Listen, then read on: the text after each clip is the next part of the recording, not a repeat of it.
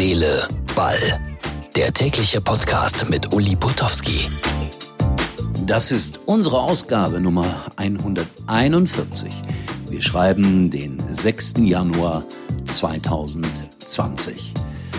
Ja, wenn es nicht so traurig wäre. Die Krisen dieser Welt schlagen sich auch im Fußball nieder. Fans vom FC Liverpool äußern sich zur Krise zwischen den USA und dem Iran. Dann haben wir mal geschaut nach Thessaloniki. Und da gab es ein, man muss es so nennen, unfassbares Feuerwerk.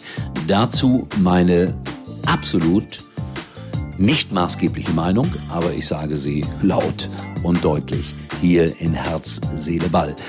Diese Woche wird uns wieder ein Stückchen weiter ranbringen an die Rückrunde der Fußball-Bundesliga. Wir werden natürlich den äh, Tag im Auge behalten, an dem äh, alle Wechsel abgeschlossen sein müssen, den 31. Januar.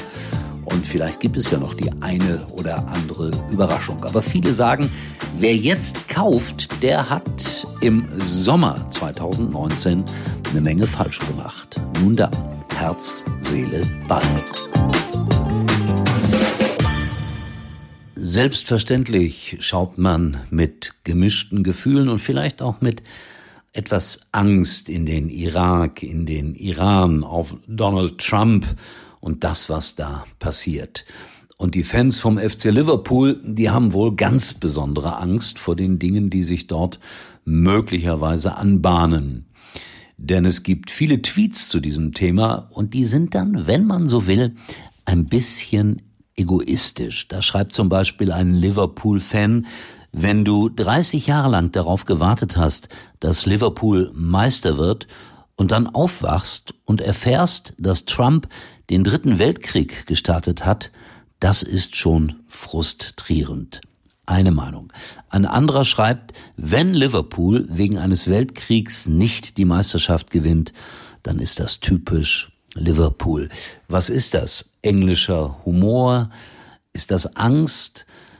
Ich bin der Meinung, dass man Politik und Sport nur sehr, sehr schwer mischen kann. Und äh, ist das überhaupt Politik, was da passiert, oder ist das einfach nur der pure Wahnsinn? Also ich hoffe auf jeden Fall natürlich, dass es äh, weiter Frieden gibt. Ich habe die Kuba-Krise überlebt sozusagen. Ich habe den Mauerbau miterlebt. Ich habe es mitbekommen, als die beiden Golfkriege anfingen, und zwar relativ hautnah. Insofern sage ich jetzt einfach mal, vielleicht, vielleicht ist die Menschheit vernünftig genug, noch Schlimmeres zu verhindern. Ich habe es versprochen, wir schauen nach Thessaloniki, Griechenland. Wer sich das anguckt vor dem Spiel, also da gibt es immer ein großes Derby, Aris gegen Pauk.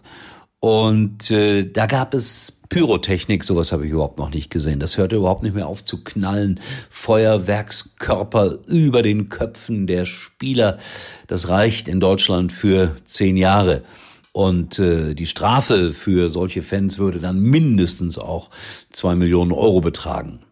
Aber das war schon eine Geschichte, die mir persönlich nicht so gut gefällt. Ich sag's ganz offen, bin kein großer Freund von Pyrotechnik. Wenn das alles sicher wäre und wenn es keine Verrückten gäbe, in Gottes Namen ja. Aber leider, der eine oder andere kann damit nicht so richtig umgehen. In Thessaloniki ist aber, wer sich die Bilder anschaut, der glaubt es kaum, alles gut gegangen.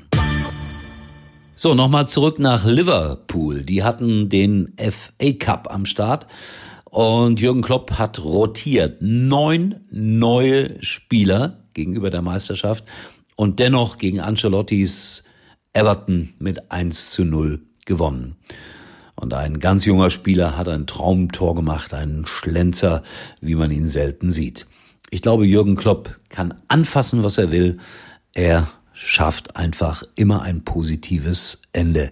Vielleicht sollte er auch mal Politiker werden und dafür sorgen, dass wir dann wirklich Frieden auf der Welt bekommen. Aber das ist, glaube ich, ein frommer Wunsch und selbstverständlich komplett übertrieben. Heute am Montag bitte um 22 Uhr mal ins Internet gehen www muxx.tv anklicken, MuxTV, doppelx.tv. Da gibt's dann wieder den Night Call. Einmal im Monat äh, wird diese Sendung dort live ausgestrahlt mit Levi und mit mir. Und da reden wir natürlich auch über Herz, Seele, Ball. Also heute 22 Uhr MuxTV einschalten. Ich verlasse mich auf euch.